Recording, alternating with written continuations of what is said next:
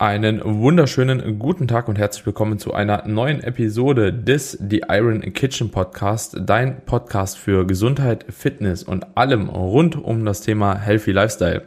In der heutigen Episode haben wir uns mal wieder gedacht, wir greifen ein paar Fragen von euch auf und werden dementsprechend heute nochmal so eine kleine Rapid-Fire-Folge für euch abdrehen. Ja, Carmine hat alles vor sich. Ich denke, wir werden es so machen, dass er grundsätzlich ein paar Sachen an mich stellt, auch selbst ein paar Fragen beantwortet. Hättest mir die eigentlich auch vorher mal schicken können, ne? aber äh, jo, Alles gut. Ich habe ja, ich hab ja den Fragesticker gestartet. Ich kann ja einfach äh, Fragen in den Raum werfen, du kannst beantworten. Ich, wir kriegen das hin. Wir machen auf jeden Fall eine schöne Rapid-Fire-Runde. Also kurz und knapp einfach die Punkte oder die Fragen beantworten. Und äh, ja, genau, also wenn ihr da Bock habt, dass wir regelmäßiger solche Fragerunden machen, ne, schickt uns gerne eine DM, dann werden wir einfach hin und wieder mal eine Fragerunde eröffnen bei uns auf Instagram. Also ich hoffe sowieso, dass ihr Daniel und mir folgt. Und dann könnt ihr da eure Frage reinstellen und dann werden wir sie eventuell bei der nächsten Episode dann auch beantworten. So, Ja. äh, wir Easy. wollen nicht lange rumdrucksen, ne? Und ich würde sagen, wir starten direkt mal rein mit der ersten Frage. Die richte ich gerne mal an dich. Also, wenn man Alkohol trinkt, was ist besser? Bier, Wein, Aperol oder Sekt? Ja, gut. Ja, wahrscheinlich. Ich gehe mal von aus. Ehrlich gesagt, ich habe keine Ahnung. Ich gehe mal von aus Wein. Ja, da spekuliert man doch immer noch so ein bisschen über ein paar Antioxidantien, aber ehrlich gesagt nie mit beschäftigt, weil es für mich nie relevant war und ich denke auch für jeden ambitionierten Sportler jetzt nicht unbedingt relevant sein sollte. Kann tatsächlich bei ein bis zwei Gläsern so ein bisschen auch einen Stress nehmen, aber was ich bei Alkohol sowieso immer noch so im Hinterkopf habe, ist egal wie, es wird deine Schlafqualität sabotieren. Das ist ähnlich, glaube ich, wie bei Gras. So, also man denkt immer so, ja, es macht was Positives mit einem, man ist ein bisschen ruhiger und so, aber ich glaube, in Untersuchungen sieht man dann immer wieder, dass halt eben doch die Schlafqualität ziemlich stark drunter leidet, auch wenn man es erstmal subjektiv so nicht wahrgenommen hat. Stimmt Da das? kommt voll der, da kommt voll der Coach in dir raus. Ich sehe das ganz pragmatisch. Ich sage, es ist okay, ein bis zwei Gläser hin und wieder mal zu trinken. Ja. Und das Ganze ist bei mir zumindest sehr oft auch hinsichtlich äh, Kalorien so im Hinterkopf. So, ja, wie viel, was hat mehr oder weniger Kalorien? Ja. Und da sage ich, das tut sich nicht viel. Worauf man halt achten sollte, sind Cocktails und Longdrinks. Da wäre ich auf jeden Fall achtsam. Aber wenn es darum geht, ganz einfach, per Google-Suchanfrage, Alkohol, Getränke, Kalorien und dann siehst du eine schöne Auflistung und dann wirst du sehen, dass du wahrscheinlich mit Bier und Sekt mitunter am besten fährst, auch weil dort der Alkoholgehalt wahrscheinlich etwas geringer ist als in einem Aperol oder in einem Wein.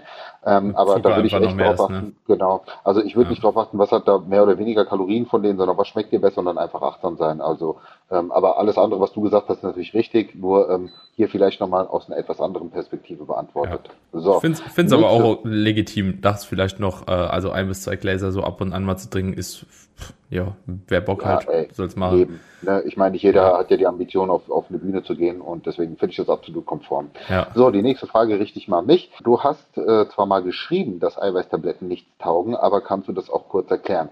Also die Frage, ähm, die zieht auf diese Eiweißpresslinge ab, die wieder sehr prominent äh, beworben werden. Da gibt es ja mehrere Anbieter mittlerweile. Und ganz klares Statement meinerseits, Finger weg davon. Ähm, das ist für mich eines der größten Scam-Produkte, was so die Supplement-Industrie wahrscheinlich in den letzten Jahren hervorgebracht hat. Also man bekommt extrem wenig Protein für sehr viel Geld. Ähm, dazu bekommt man meistens auch nur die essentiellen Aminosäuren, also ähm, beziehungsweise nur einen Teil der essentiellen Aminosäuren, meist nicht mal alle.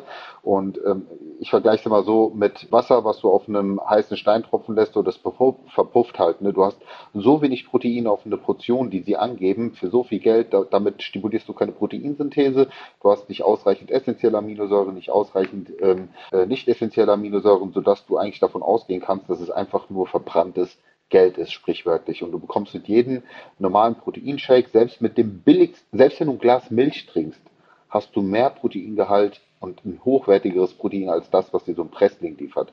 Oder Presslinge auch. Äh, Deswegen einfach lass die Finger davon. Es ist Geldverschwendung. Was ist das, Kamini? Also du musst dir jetzt vorstellen, das sind wie Eiweißtabletten, die du bekommst.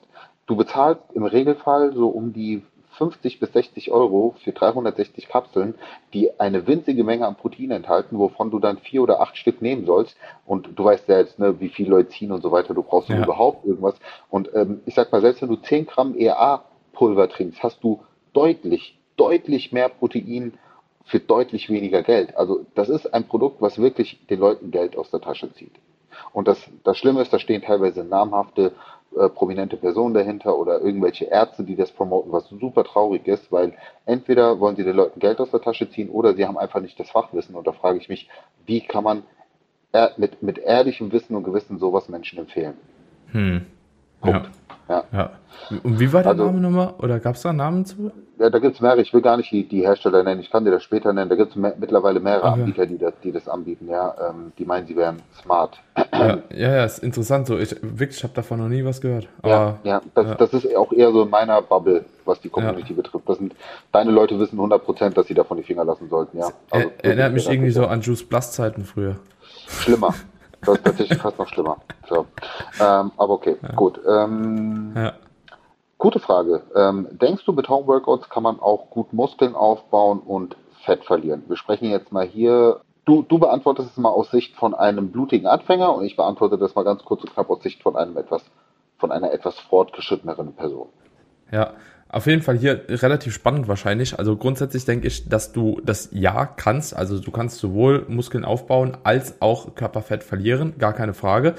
Ähm, ich setze allerdings voraus, dass du entweder blutiger Anfänger bist oder ja weit fortgeschrittener bist. Ich denke tatsächlich, dass ein weit fortgeschrittener auch mit Homeworkouts hat ja auch die Covid-Zeit eigentlich ziemlich gut gezeigt, ähm, ziemlich gute Fortschritte machen kann zu Hause beziehungsweise seine Muskulatur auf jeden Fall erhalten, sogar wahrscheinlich noch ein bisschen verbessern kann, je nachdem, was für ein Equipment man natürlich auch hat.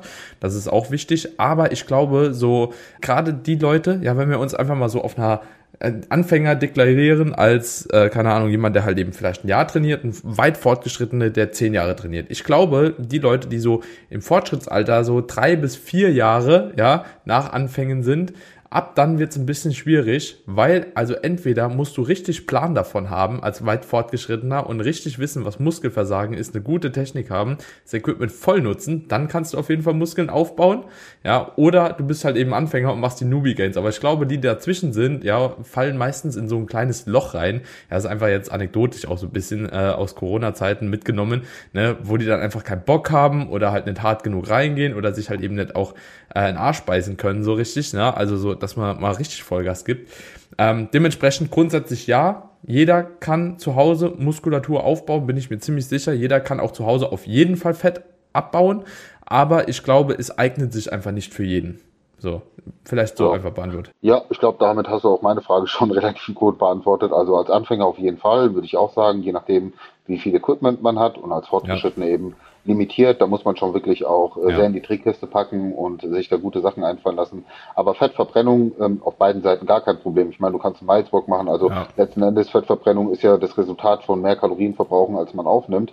So und äh, wenn du auf der, wenn du da ein Walking Pad hast oder ein Fahrradergometer, dann kannst du da halt auch effektiv Fett verbrennen. Also genau, das dazu. Bin ich ähm, auch, ja.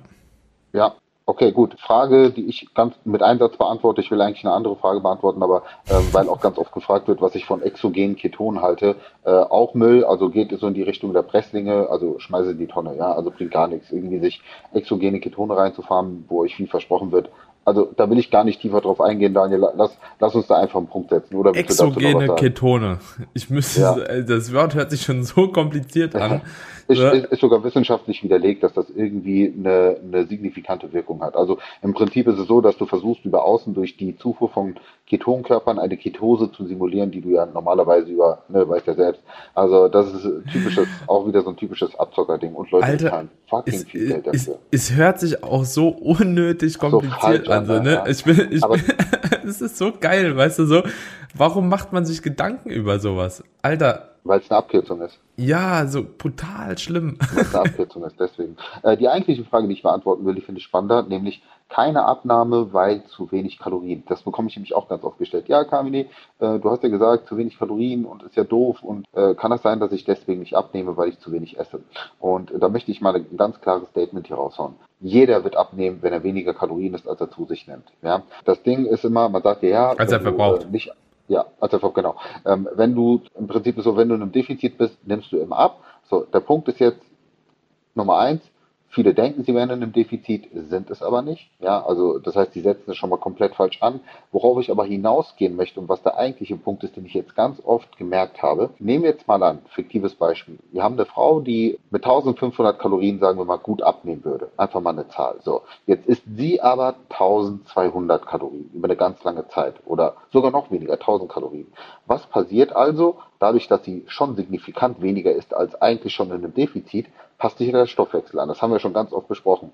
Das heißt, was passieren kann, ist, dass das ursprünglich angesetzte Defizit gar kein Defizit mehr ist, weil eben diese ganzen Stoffwechselanpassungen schon so weit fortgeschritten sind, dass es quasi glatt gebügelt wird. Und das ist halt doof. Und das ist eher das Problem, wenn man zu radikal diätet, ja weit unter dem, wo man eigentlich auch schon gut mit abnehmen würde, dass der Stoffwechsel eben sich so adaptiert, dass das Defizit eben kein Defizit mehr ist.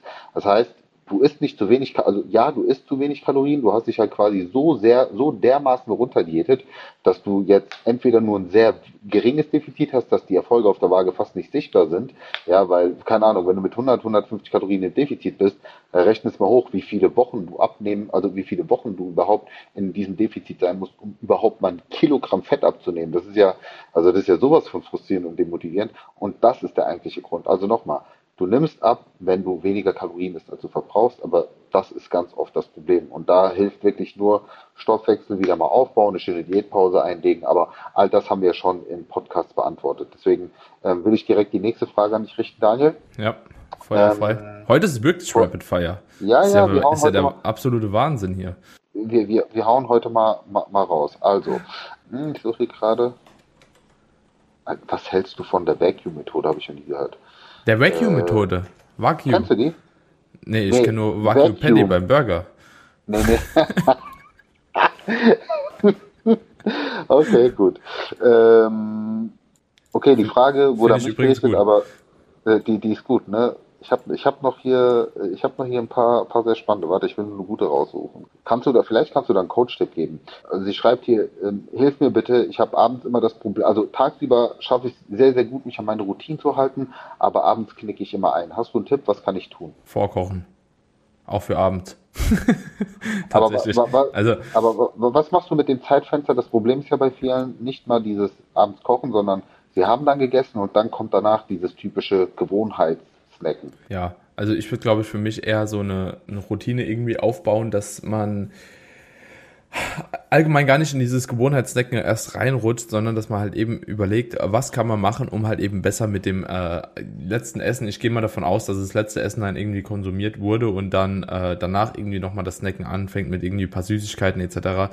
Was dahingehend helfen kann, ja, was mir persönlich auch geholfen hat oder immer mal wieder hilft in der Diät, ist auch tatsächlich direkt erstmal Zähne putzen, so und dann mit irgendwas anderem auch instant beschäftigen, was auch nochmal so ein bisschen Gedanken auffordert. Also äh, ob man dann anfängt, ein Buch zu lesen tatsächlich danach oder ob man sich halt eben wirklich auch irgendwie versucht zu entspannen. Tatsächlich, Meditation hilft auch, ne? Also zehn Minuten einfach Zähne putzen. Zähne putzen ist immer so ein guter Cut, weil du hast halt eben so diesen Eukalyptus und Mentholgeschmack im Mund. Mhm. Das bricht schon mal so ein bisschen die Hungerkette.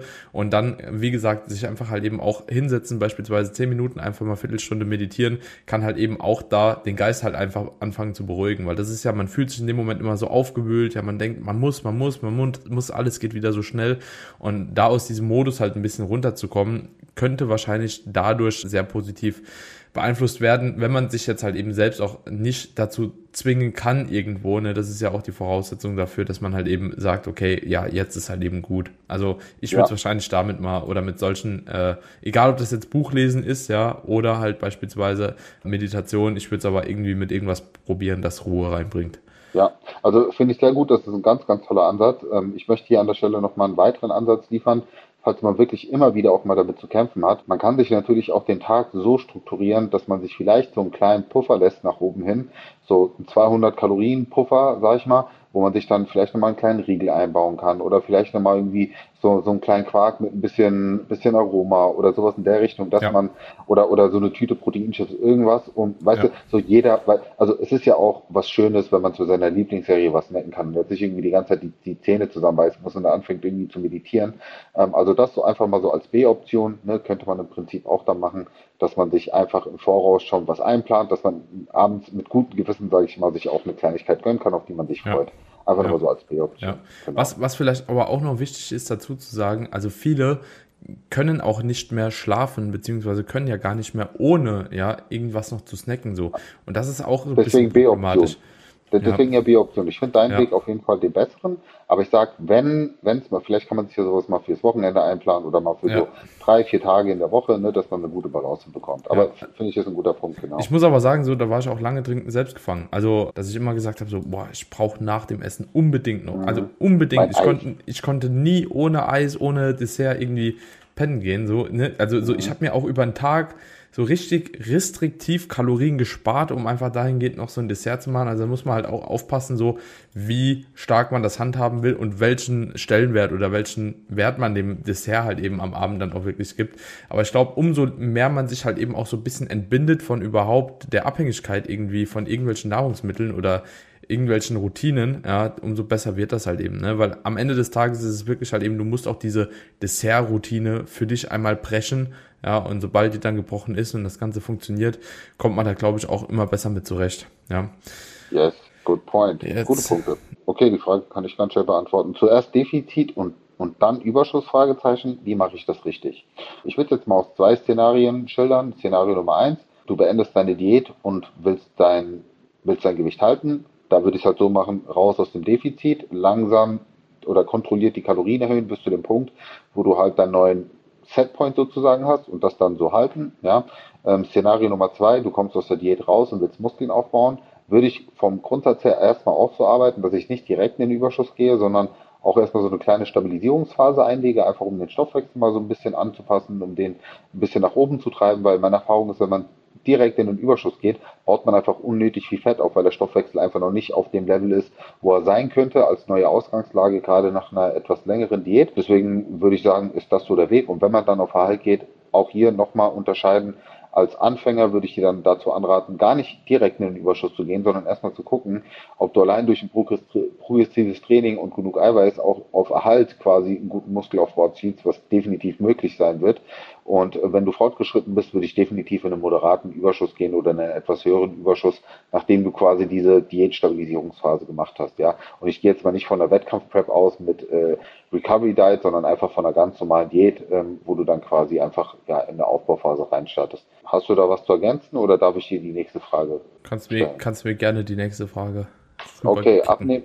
Abnehmen-Coach, wie viel Gewichtsverlust in einer Woche hältst du für vernünftig und für, ich sag jetzt mal, ähm, langfristig auch umsetzbar. Haben wir auch schon in einigen Podcast-Episoden, aber ich denke, das kannst du auch nochmal also, kurz und knapp auf den Punkt bringen. Kommt natürlich darauf an, wie adipös eine Person ist oder auch nicht. Also grundsätzlich würde ich sagen, so bei einem Mann irgendwo zwischen 0,75 bis äh, also Prozent vom Körpergewicht, ne? Ähm, 0,75 Prozent bis 1,25 Prozent. Bei einer Frau würde ich mich eher so bewegen zwischen 0,5 bis 0,8 Prozent, ehrlich gesagt. Hab da also aber auch abhängig vom Körpergewicht, wenn jetzt jemand wirklich sehr, sehr adipös ist und noch entsprechenden Kalorienverbrauch hat, der höher ist, kann auch eine Frau bei einem Prozent Körpergewichtsverlust pro Woche arbeiten, aber bessere Erfahrungen habe ich eigentlich gemacht, wenn man das ein bisschen tiefer äh, justiert, äh, weil man einfach dahingehend den Kalorienverbrauch länger aufrechthalten kann. So, ja. Good point. Komm, dann beantworte direkt nochmal die nächste Frage. Cardio vor oder nach dem Krafttraining oder besser an separaten Tagen? Gib da mal die A- und die B-Option. Ja, also grundsätzlich würde ich es äh, separat, nicht unbedingt an einem separaten Tag. Also wenn du an die Möglichkeit hast, beispielsweise morgens ein Cardio zu machen, äh, wäre es auf jeden Fall besser wie vor oder nach dem Training. Wenn die Möglichkeit nicht besteht, und ich würde auch jetzt nicht jedem empfehlen, sich ein Cardio-Fahrrad zu holen oder ein Cardio-Gerät, nur damit man das getrennt vom Krafttraining machen kann, kann man es auch nach dem Training machen. Also vorher würde ich nicht machen, wenn die, der Fokus zumindest ist auf Hypertrophie, beziehungsweise auf bestmögliche Auch in der Diät würde ich nicht machen. Mm -mm. Nee. Einfach weil ja, dir so stimmt, viel Kraft ja. flöten geht. Ich meine, ja. du, ist ja, also ich, ich, ich erkläre es mal so, stell dir vor, äh, du hast vor, irgendwie mit, mit einem Auto eine Strecke zu fahren und äh, lässt erstmal im, im Stand quasi de, dein, dein Benzin leer gehen und dann versuchst du irgendwie loszufahren. Das macht halt keinen Sinn. So, also so, du willst immer mit vollen Energiespeichern ins Training reingehen und genau deswegen würde ich sagen, Vollgas, weil gerade fürs Krafttraining brauchst du die Kohlenhydrate auch und, und die Energie und nach dem Training kannst du quasi den, den Rest einfach, ja, den Rest einfach rausholen, der noch drin ist, ja. ja und genau. das Lustige war, war ja, früher hat man ja gesagt, ja, das ist sogar noch effektiver, weil wenn die Kohlenhydratspeicher leer sind, dann zapfst du direkt die Fettspeicher an. Heute wissen wir, das ist halt Nonsens. Also ja. äh, in der Theorie mag das logisch klingen, aber in der Praxis spielt das einfach keine Rolle. Ja. Genau. Ähm, auch eine coole Frage, die möchte ich gerne beantworten. Wir haben uns jetzt auch in der vorletzten Episode und auch in der letzten Episode auch nochmal über das Proteinfasten unterhalten und die Vorteile, die es mit sich bringen könnte. Und ähm, die Frage, die in dem Kontext gestellt wird, ist, äh, muss ich bei dem Proteinfasten grundsätzlich Kalorien zählen? Also am Ende ist ja immer entscheidend, ne, dass man auf jeden Fall die Kalorien im Blick hat und dass man eine negative Kalorienbilanz hat, wenn man abnehmen möchte. Ähm, genauso wie man eine positive haben sollte, wenn man eben effektiv Muskeln aufbauen will, je nach Status. Aber, und das ist eben das Schöne, weswegen es auch bei mir intuitiv sehr gut funktioniert, ohne Kalorien zu zählen abzunehmen, die Wahrscheinlichkeit, dass du halt mit dem Proteinfasten, mit diesen zwei Shakes und zwei Mahlzeiten dich in einem Defizit befindest, ist halt sehr viel höher als mit einem klassischen drei- oder vier Mahlzeitenmodell, wo du halt vielleicht nochmal zwischendurch was snackst. Und das ist die ganze Magie dahinter. Also du erhöhst einfach die Wahrscheinlichkeit über diese Routinen, über die Tagesstruktur, ne, weil zwei Shakes liefern dir halt echt wenig Kalorien. So auf jeden Fall weniger als, keine Ahnung, morgens mit einem fetten Proteinporridge in den Tag zu starten oder mit vier Rühreiern so. Und das ist das eigentliche Prinzip. Aber ähm, wenn du halt bei dir merken solltest, dass du jetzt mit dem Proteinfasten ohne Kalorien zu zählen trotzdem über einen längeren Zeitraum nicht abnimmst, dann würde ich definitiv den Kalorienzähler mal rausholen und zumindest mal überprüfen, welche Mahlzeit dir da Probleme bereitet. Ja, aber da gibt es ja so den Klassiker, ich esse gesund, aber eigentlich hat es viele Kalorien, so, keine Ahnung, eine, einen schönen Salat mit Lachs, Olivenöl, Avocado und noch ein paar gehackten Nüssen. Das ist zwar gesund, aber halt super kalorienreich. Und das ist halt auch nicht zu vergleichen mit einem anderen Salat, der aus viel bunten Gemüse besteht, eine magere Proteinquelle und ein bisschen Fett drüber. Und das ist halt so der Punkt. Also ja, funktioniert sehr gut ohne, aber wie gesagt, einfach mal selbst dann überprüfen, nimmt man damit ab, dann einfach so weiter durchziehen, nimmt man nicht ab, dann auf jeden Fall mal eine Zeit lang Kalorien zählen. Ja. Punkt. Sehr, sehr stabil beantwortet, ja, auf jeden Fall. Punkt. Merci, Buddy. Äh, Fragen, die sich um Rezepte drehen, da würde ich dich jetzt nicht mit belasten. ich, kann, ich, kann, ich, kann, auch meine Rezepttipps geben. Ja, äh, okay, dann erklär doch mal, wie ersetzt man am besten bei Kuchenrezepten oder Pizzateig das Mehl durch Proteinpulver? Jetzt würde mich deine, äh, deine Meinung interessieren. Komm, hau mal raus, was schätzt du? Äh, von der Menge her? Ja, was, was würdest du sagen, so anteilig gesehen? Also brauchst du auf jeden Fall deutlich weniger, vielleicht ein Drittel. Hey, also, also es ist, viel, es ist halt viel so fluffiger, ne? Also so, je nachdem, also mit was du arbeitest, bei so Molkeprotein oder so, also so mehr Komponentenprotein oder so, brauchst du wahrscheinlich äh, gutes Stück weniger. Whey ist wahrscheinlich so eins zu eins oder sogar mhm. noch schlechter. Also, also mit, mit Whey zu backen ist grundsätzlich auf jeden Fall nicht so gut wie mit, sag mal, einem, einem Whey ist nicht machbar, zum Beispiel, oder? Mehrkomponenten. Nee, doch, es funktioniert. Also ich habe ja meine ersten Kochbücher, da gab es ja damals so, da, die habe ich alle mit Whey gemacht. Ja. Ähm, aber Genau, also ein Drittel bis ein Viertel ist tatsächlich eine gute Empfehlung. Also damit bekommt man vergleichbare Ergebnisse zum Original. Umso höher der Proteinanteil ist, also wo du Mehl durch ähm, Protein ersetzt, desto, ich sag jetzt mal, schwieriger wird es erstmal von der Verarbeitung her und desto mehr weicht es dann ab von dem Original. Hm. Ja, also deswegen ja. auch beim Pizzateig nehme ich immer so ein Viertel bis ein Drittel Proteinpulver und den Rest halt Dinkelmehl zum Originalrezept. Klappt dann ja. nicht ganz gut. Also hast ja, du direkt mal intuitiv richtig rausgehauen bei dir. Ja, ich war, äh, wie gesagt, ich war vorher auch äh, Pizzabäcker, Proteinpizzabäcker. Ja, äh, das glaube ich. den Job gewechselt. Mhm. Meine Proteinpizza hat übrigens gewonnen, Junge. Ah, wie geil. Ich hatte ja ein Battle mit, ich hatte ja ein Battle mit Fabi. Er hat eine äh, Pizza ins Rennen geworfen und ich, eine Pizza Tonno, aber natürlich auf deliziös. Ja. Und äh, es wurde dann quasi geschaut, eine Woche, in welchen Stores die meisten unserer Pizzen verkauft wurden und meine hat gewonnen. Deswegen lande ich jetzt dauerhaft auf der Karte. Ich lade dich da mal ein zu einem geilen Pizzaessen in Köln. Echt jetzt? Mal vorbei. Ja, ja, safe. Ja, geil. Stabil. Ich habe halt die beste Community, was soll ich dir sagen? ähm, Nice. So. Ich habe im Übrigen, komm, bevor bis du eine Frage suchst, ich habe im Übrigen auf jeden Fall auch mein äh, Rezepte-Stock erweitert. Ich bin mittlerweile sogar so weit, dass ich äh, Brötchen jetzt nicht nur mit körnigem Frischkäse belegt, sondern ich mache da oh, jetzt oh. Ketchup, oh, oh. Ketchup, Tomate, Eisbergsalat, Leitsalami und ein Ei drauf. Also Stark. wirklich, ich werde richtig zu einem richtig guten Koch langsam. Also ich taste mich rein. Du machst, mir Angst, du machst mir Angst.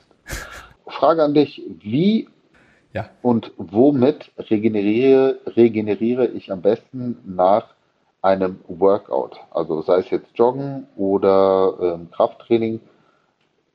Was würdest du da empfehlen? Ich habe gerade ein Check-in gemacht. Vielleicht kleines anekdotisches Beispiel hier aus der äh, Coaching-Reihe.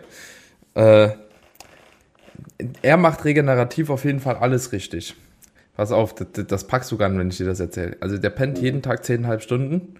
Ja, das würde ich auf jeden Fall schon mal empfehlen. Das würde ich auf jeden Fall schon mal empfehlen. Ne? Also viel schlafen, damit regenerierst du auf jeden Fall mit Abstand am besten. Und er macht zusätzlich nochmal jeden Tag 45 Minuten Powernap. Jeden Tag, jeden Tag. Das ist natürlich elegant. Jeden Tag, ja. So, und natürlich halt eben, also das ist die Basis, äh, natürlich irgendwo regenerative Kapazität über Schlaf. Du kannst aber auch natürlich irgendwo schauen, dass du halt so was wie Stressmanagement halt eben einbaust, ne? Also für all diejenigen, die jetzt keine elf Stunden plus am Tag investieren können in Schlaf. Also ich schlafe auch nicht so lange, das wird bei mir auch gar nicht funktionieren. Aber ja, wenn du weniger schläfst, kannst du natürlich irgendwo mit äh, so Stressmanagement-Maßnahmen angreifen, wird auch immer besser funktionieren wie jedes Supplement. Äh, Supplement-technisch kann man halt eben Ashwagandha oder sowas halt eben nutzen. Aber ich würde grundsätzlich sagen, auch äh, initial nach dem Training äh, per se auch was essen. Ja, also auch in äh, ausgiebige Mahlzeit nach dem Training finde ich ist immer besser wie keine ausgiebige Mahlzeit nach dem Training. Wenn es jetzt einfach mal rein nicht nur um die Proteinsynthese geht, ja, also die kannst du ja auch mit einem Shake beispielsweise stimulieren, aber du kannst auf jeden Fall ja das Stresslevel deutlich senken, wenn du halt eben nochmal gute Mahlzeit halt eben da hast. Deswegen würde ich sagen, also auf jeden Fall äh, was hochwertiges Essen, ja, ausgiebig und äh, eine gute Portion Schlaf oder ein Powernap kann auf jeden Fall helfen, ja sehr gut. Ich würde halt das Ganze jetzt mal runterbrechen auf Nährstoffebene und da sage ich halt, also Protein ist auf jeden Fall mitunter am wichtigsten, weil das nun mal auch für, für die ganzen regenerativen Prozesse von Bedeutung ist. Ich habe mich dann mit ihr auch nochmal ausgetauscht, weil ich ihr das auch so empfohlen habe.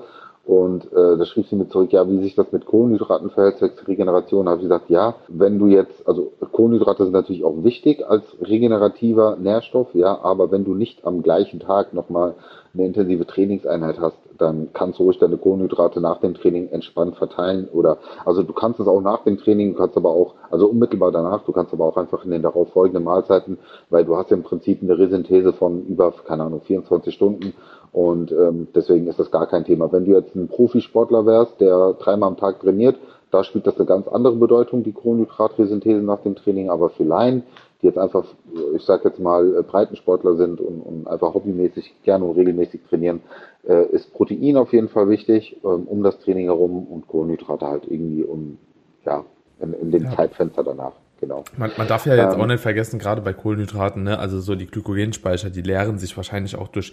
Ja, okay, Ausdauersport gut, ist nochmal ein bisschen was anderes. Sagen, bei 10 Kilometer ja. Joggen, ähm, ja, die sie jetzt ja. angeführt hat, würde ich sagen, da kann man auf jeden Fall schon mal gut an die Kohlenhydratspeicher gehen. Beim Krafttraining ist das sowieso wenig relevant. Ja, also da brauchst also, du keine 80 Gramm Maltodextrin nach dem Training dir reinfahren, ja. außer du hast irgendwie 700 Gramm Kohlenhydrate am Tag, die du irgendwie reinscheppern ja. musst. So dann dann empfiehlt sich schon, auf leicht verdauliche, auf Pulverkohlenhydrate zu gehen. Ja. Ähm, ich würde an der Stelle mal einen Punkt setzen. Wir haben eine gute, gute halbe Stunde äh, hier fast durchgezogen und, und eine, eine, nach der anderen rausgefeuert. Also du hast gemerkt, die Zeit fliegt. Und deswegen würde ich sagen, machen wir hier mal einen Punkt und freuen uns auf jeden Fall, wenn das Feedback dahingehend so gut ist, dass wir das auch gerne regelmäßiger machen dürfen. Und womit ihr uns damit natürlich auch unterstützen würdet, wenn ihr einfach mal eine Bewertung genau jetzt an dieser Stelle da lasst für unseren Podcast einfach fünf Sterne da lassen. Ihr könnt mittlerweile, glaube ich, sogar auch was dazu schreiben, was uns natürlich auch freuen würde. Also ihr könnt, glaube ich, sogar zu den einzelnen Episoden einfach nur eine kurze Bewertung da lassen. Aber wenn ihr unseren Podcast empfiehlt, ist das einfach ein super geiler Support für uns. Und ähm, ja, ich bin jetzt gerade hier auf Kapstadt oder in Kapstadt und drehen Episode. Daniel ist nächste Woche unterwegs und wir werden von unterwegs eine Episode drehen.